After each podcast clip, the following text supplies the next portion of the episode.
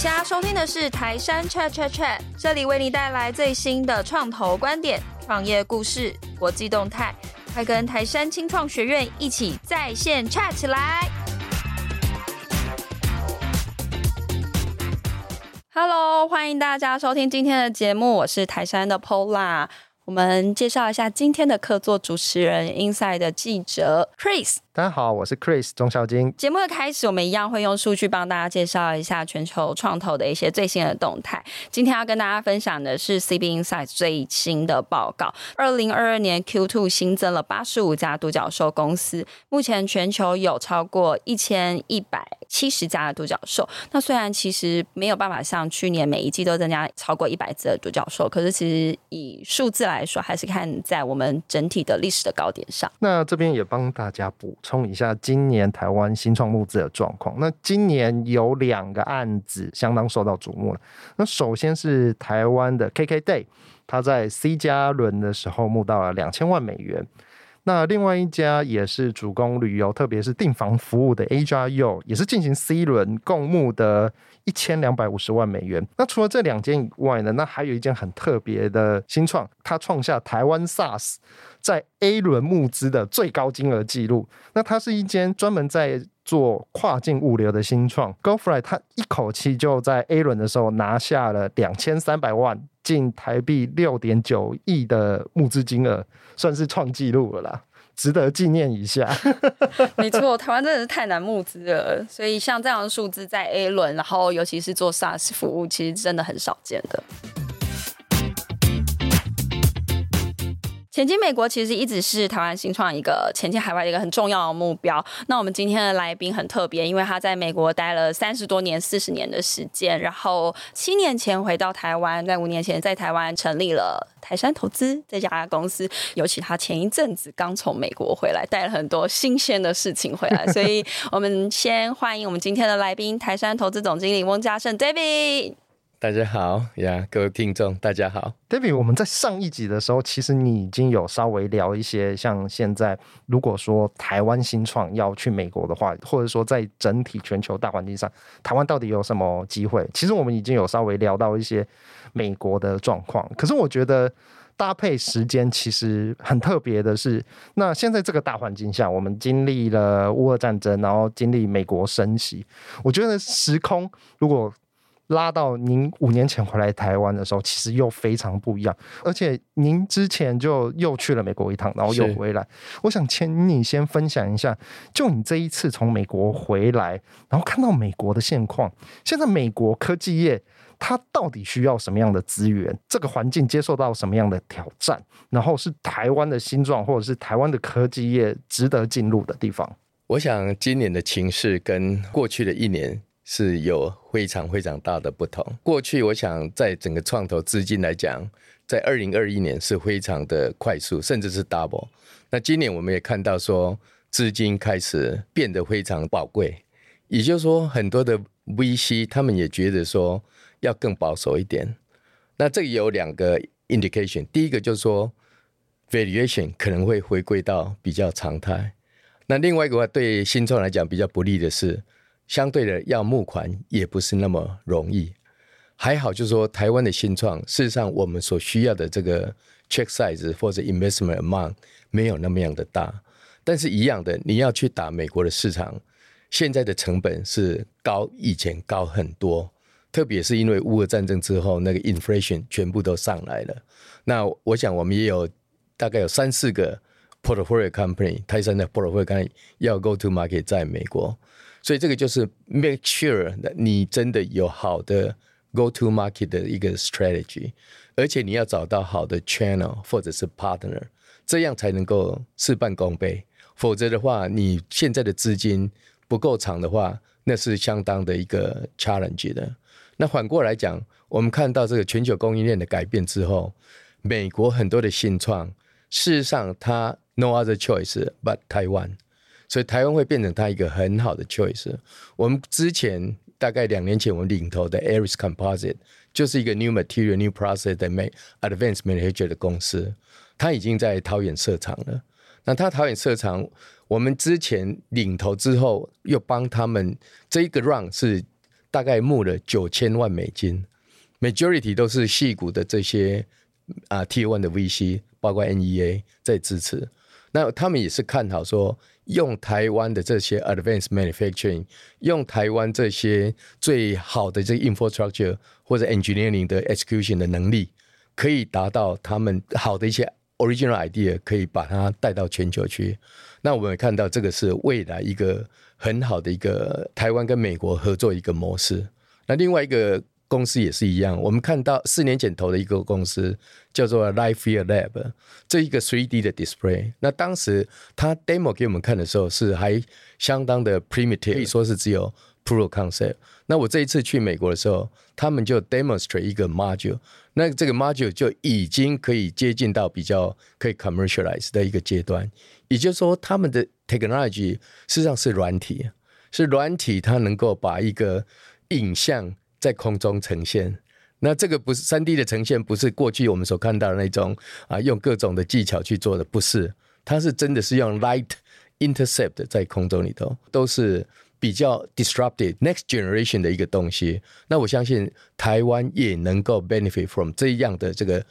Disruptive 啊，3D display 的一个 technology，这个就是我们台山在美国或者从台湾要到在美国去的一个很重要的一几个 portfolio company。我这边想要再请教一下，像您刚刚讲到有几个 channel 的部分嘛？那我们知道，在这整个大环境之下，其实对不同的 channel、不同的产业的产的冲击，其实是有有重有多有影响的。像比如说，我们谈到。几个戏骨巨头，他们是很纯粹的软体的部分的话，嗯、那他们看起来的问题会比较集中在第一个是工程师，或者是说他们的人力资本是逐渐上升，对，然后也要挑战所谓的远距上班这件事情。可是我觉得，一旦现在你所做的事情有牵涉到硬体的话，其实我觉得状况就会更复杂。嗯、那您就面对，比如说我们分开来谈好了，我们今天是网络业。那我们也谈网络软体，或者是说我们谈 IoT 软硬整合这件事情，甚至是谈到生技医药的话，这些不同的 channel，他们彼此在这个大环境下受到挑战。那这些挑战分别有哪一些？台湾可以值得跟它结合的机会在？您可以跟我们在针对不同的产业上稍微多说一些这些产业所面临的挑战吗？因为我本身是。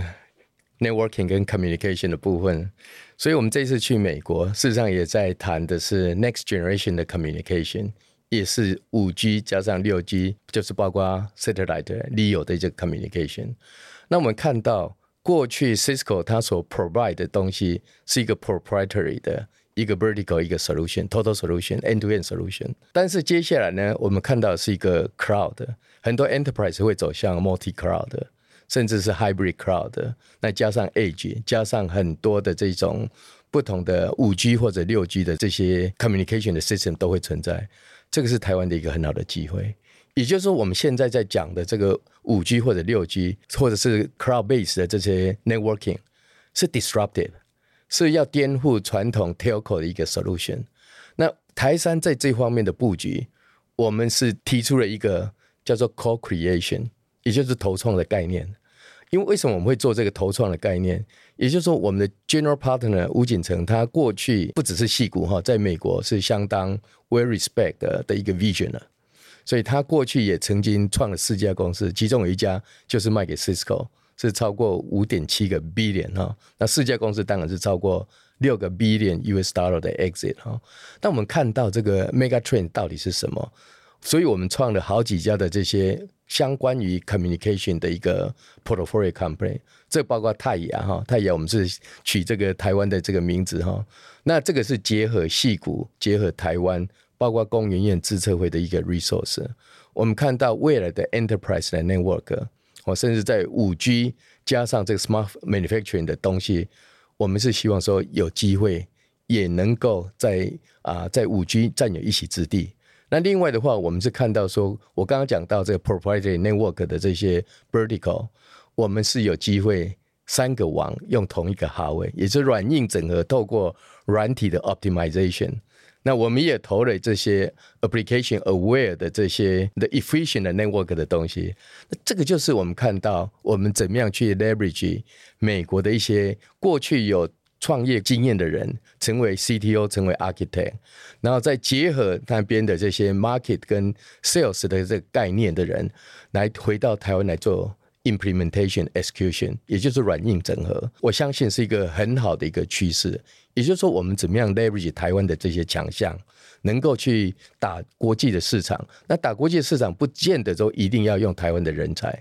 那我们其中的投创的几个公司，在这个 next generation 的 communication，我们的布局就是这样子。我觉得刚刚有稍微谈到 American to Taiwan，或者说 Taiwan to America，其实就有稍微谈到一点。是，可是我觉得时间稍微拉长一点，您当时回来的五年前，或者跟到现在为止，对台湾 startup 来说，要 go to America 的难度，或者是整体环境的挑战完全不一样。那我们从如果单纯说，我今天我是一个台湾新创，我现在这两年创业，那我现在要准备 go to America，那我 Go to America 的挑战，就比如说，比如说像是大环境啦，或者说像是在财务啦，或者说甚至是在人才，您刚才提到的聘用当地人才的这些环境、这些挑战下，现在二零零二要 Go to America 到底难是难在哪一边？就您的眼光来看，在二零二二年哈，我相信这个挑战真的是还蛮大的。那我想一样哈，你还是要找到适合的 venture 成为你的。投资者，那这个投资者呢，能够帮忙你做很好的一个规划，也就是 roadmap，那也有能力去给你 connect 到 right channel 或者是 right partner，这是非常的重要。那我想台山，也就是说，我们过去有蛮多好的 connection，不只是人脉哈，就是包括我们的这些 marketing 或者是 VC 的 connection。这个都是 value added 的。那我们也希望说，怎么样去协助台湾的这些新创？如果真的要去打美国的市场的话，你能够透过过去人家走过的路，有这些 experience 跟有这些 network，这个 community 我们是熟悉的，这样可以增加成功的一个比例。那相对来讲，这个资金的规模可能要比以前大很多。对，也就是说，现在的 check size 不能再是一个小小的这些募款就可以达到去打 global 市场的这些啊、能力。听起来难度比之前更难许多。现在跟之前我们进去。戏谷进去美国到底又有什么不一样的地方？从台湾的观点去美国？对对对对对，因为我们可以先谈美国大环境，美国科技业现在到底缺乏什么东西？美国现在 inflation 非常的严重，美国的 development cost 非常的高，marketing 非常高，everything is expensive，就这样子。对，台湾就全部都可以来台湾，资金真的要 要要更充沛了。坦白讲，这个资金的规模不是比以前都要大了，嗯。不是以前的 entry barrier 没有那么高，现在 entry barrier 更高，所以就是你要更有这个 niche 或者 selective 对市场的了解和 channel，完全不一样的 ball game。我觉得五年、七年前的那个氛围，可能相对来讲是相对来讲是比较乐观、比较容易一点的嘛，因为大家其实其实就比较蓬勃，因为大家其实那个时候想的是一个比较 pre phone 的时代，大家都还在谈 pre phone，你基本上你只要 pre phone 现在已经完成了，对，几乎是几乎 mature 了。你要找 what's next 嘛，就是这样子。讲这个就比较 challenge 一点，嗯，但是 always has opportunity 的。真的是做创投的，都很乐观。像我们就想说啊，不知道怎么办呢？乐观的人跟着我不一样。不会啦。今天我们来聊到的是美国。去美国之前，在从台湾要去美国，一定要搭飞机。所以，我们今天的独角兽就跟大家介绍了一家电动飞机的制造商。叫做 Beta Technologies。那这一家公司很特别，是它除了因为大家可能熟知的，就飞机是要用汽油的方式，可是他们是使用锂电池来做。同时呢，它是可以做到一个垂直起降，也意味着它是一个不需要有跑道，也就是说它不用受限于在特定的飞机机场里面才可以做起降的动作。那他们的飞机只要充电五十分钟就可以，就是每一小时可以飞一百七十英里，然后同时可以飞到两百五十英里这么远。所以其实它。整体来说的话，还是解决了还蛮多像是运送货物的问题。那特别是他们其实跟其他家厂商锁定的运送人这个主要作为诉求来说的话，他们选择货物。所以他们前一阵子跟 UPS 宣布了，就是要采购一百五十架，就 UPS 要跟他们采购一百五十架的飞机。那整体来说，他们今年其实刚就是宣布完 UPS 这个采购合约之后，他们很快速就完成了就是募资的一个新的一轮 B 轮的一个募资，完成的金额是三点七五亿美元，所以它现在整体估值已经到了二十四亿美元。聊到这一间。电动飞机新创就让我想到啊，所谓的航太产业在台湾的产值也是非常的庞大，估计有千亿规模以上了。那尤其是这两年，我觉得全球算是创业的 mainstream 之中，大家都把太空航太当做下一个巨大的成长点。那我就想要请教 David，就是讲说，如果现在其实我们台湾已经看到。有很多新创想要进入航太跟太空产业链，那您怎么看台湾如果要进入这个产业里面，有哪一些的机会，还有哪一些的优势？没错，我想太空是全世界必争之地的哈。那特别是乌俄战争之后，我们看到不管是 SpaceX 或者是 LEO 的这些 communication，对台湾来讲，台湾政府市场已经 realize 到了这个一定要我们的 network 的 resilience。啊，那这是一个。另外一个话，事实上，LEO communication 也是牵涉到国安，所以自己一定要往这个，不只是说要 deploy 或者要做 development，甚至要把它变成一个产业。我们过去有很多 SpaceX 的 supply chain，但是那个一样的哈，还是一个 OEM、ODM 的概念哈。那我接下来我们要看到很多的这个机会。会是在关于 communication 啊，包括 LEO 的 communication 之块。那另外的话就是哦，很多我这次去美国，事实上也蛮，也不是说 surprise 哦。我们看到不管是 Amazon、SpaceX，更不用讲 Microsoft、Google，大家都往这个方向在看哈。那我想，如果有那么多的大的公司在看，甚至说就有那么多产业的发展的机会。这个都是我们要找出我们的 niche play 到底在哪里。那这个新创的话，要找出说有被青睐，也就是说，将来你做 develop 比较 unique 的东西的时候，也是有被 M&A 的机会啊。所以也就是说，在 Space Tech 这个领域里头呢，我想是有很多好的机会啊。那特别是在中美的这个科技的对抗之后呢，中国的 solution 是 completely out。哦，包括 communication，包括这些啊，你不要讲说太空了哈，连门都没有哈。那这个就是台湾的一个机会。那台湾的机会的话，就是我们新创要把握，往这个 fear，这个一绝对是一个 mega trend。